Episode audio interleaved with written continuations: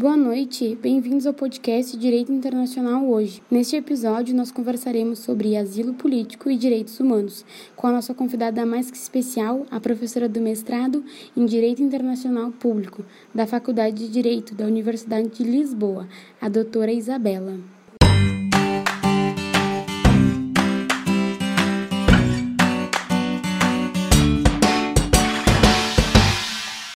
Boa noite a todos e a todas. É um prazer estar aqui. Doutora, seja bem-vinda ao nosso podcast. Para iniciarmos nossa conversa, eu gostaria de saber qual a dúvida principal que pode surgir em relação aos conceitos envolvidos na instituição do asilo político. Bom, a principal ideia que devemos ter esclarecida é a diferença entre refúgio e asilo. O asilo político ele tem como função oferecer amparo para um estrangeiro que esteja sofrendo com perseguição política, convicção religiosa ou situações discriminação racial em seu país de origem.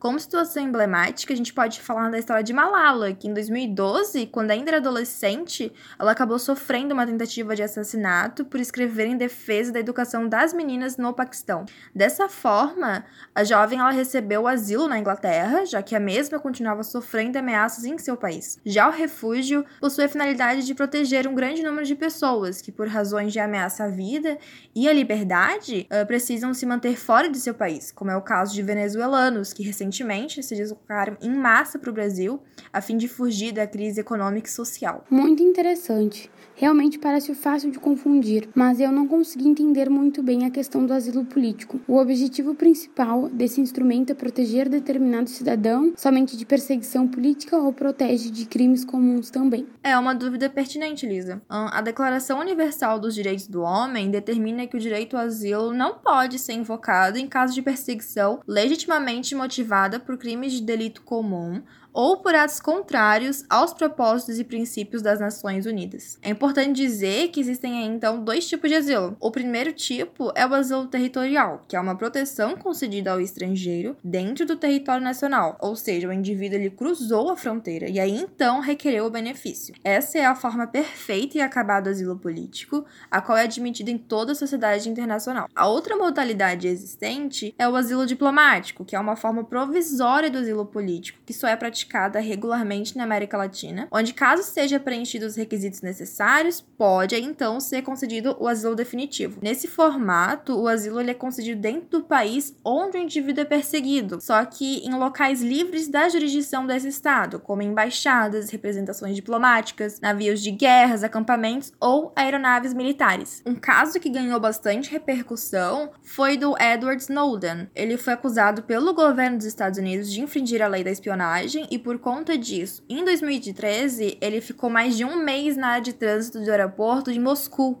antes de receber asilo temporário. Então ele passou um tempo depois em Hong Kong, onde foi solicitada a sua extradição para os Estados Unidos, e apenas em outubro de 2020 ele recebeu autorização de residência permanente na Rússia. Poxa, são situações bem delicadas mesmo. Imagina a sensibilidade na questão que deve ser deportar um indivíduo dessa forma. Inclusive eu falei certo, é deportar mesmo, né? Bom, na verdade, o correto seria dizer extraditar, pois a deportação acontece com a entrada irregular do estrangeiro ou a sua estadia irregular. Por exemplo, quando o indivíduo ingressa no Brasil sem observância das exigências legais ou entrou no país de forma legal, mas acabou perdendo a qualidade por algum motivo, como no caso de um vencimento de um visto. Com isso, será solicitado ao estrangeiro a sua saída voluntária, mas caso ele não a cumpra, ele deverá então ser deportado. Ao contrário da deportação, a extradição exige para sua configuração a existência de um crime praticado pelo sujeito no território de um país diferente daquele que ele se encontra. Aqui existe a entrega do estrangeiro para o país onde o delito foi cometido para aplicação da lei penal do local. Claro, com as devidas análises feitas antes para que os direitos humanos sejam realmente respeitados. No caso do Snowden, como ele saiu de seu país por ter violado uma lei, os Estados Unidos solicitaram a extradição dele a fim de que seu crime fosse devidamente julgado no país de origem. Ah, sim, entendi. Parece muito fácil de confundir. A senhora tem mais algum exemplo para ajudar nossos ouvintes a diferenciar facilmente a deportação da extradição? Claro!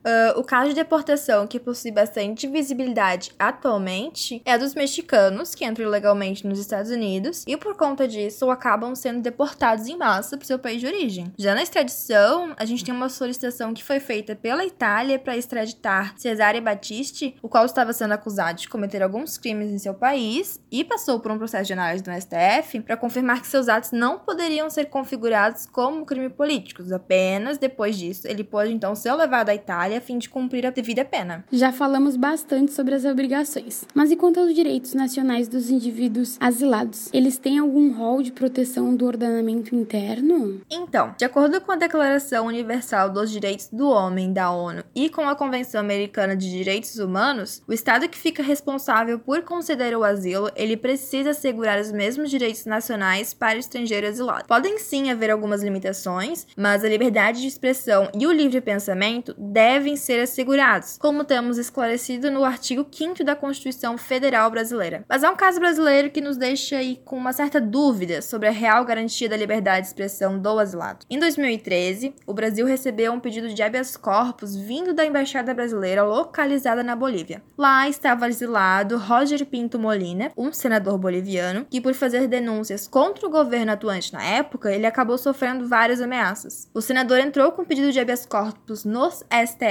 na época, dizendo que, naquela embaixada, ele estava sendo privado de sua liberdade injustamente, pois não podia se locomover e nem conceder entrevistas, né, o que feriria aí a sua liberdade de expressão. Ele alegava que até para atendimento médico precisava preencher um requerimento. Com isso, o habeas corpus solicitava que o Estado brasileiro fosse mais rápido na concessão de um asilo territorial. Perfeito. Esses são ótimos exemplos. Infelizmente, nossa conversa está chegando ao fim. Essas conceituações e entendimentos a respeito de asilo político e refúgio são muito importantes na discussão sobre os direitos humanos na comunidade internacional. Esses mecanismos de proteção dos direitos individuais são fundamentais para o respeito aos direitos humanos como um todo, principalmente em questão políticas. Da mesma forma que a doutora Isabela mencionou, o mecanismo de extradição é importante, pois se fundamenta na solidariedade que deve prevalecer entre todos os momentos da comunidade internacional. É fundamental pensarmos na proteção individual em casos tão delicados e de repercussão global. Afinal, os direitos individuais valem tanto quanto os coletivos. Bom, agradeço novamente a presença da doutora Isabela e as informações precisas e sensíveis. Até a próxima, pessoal!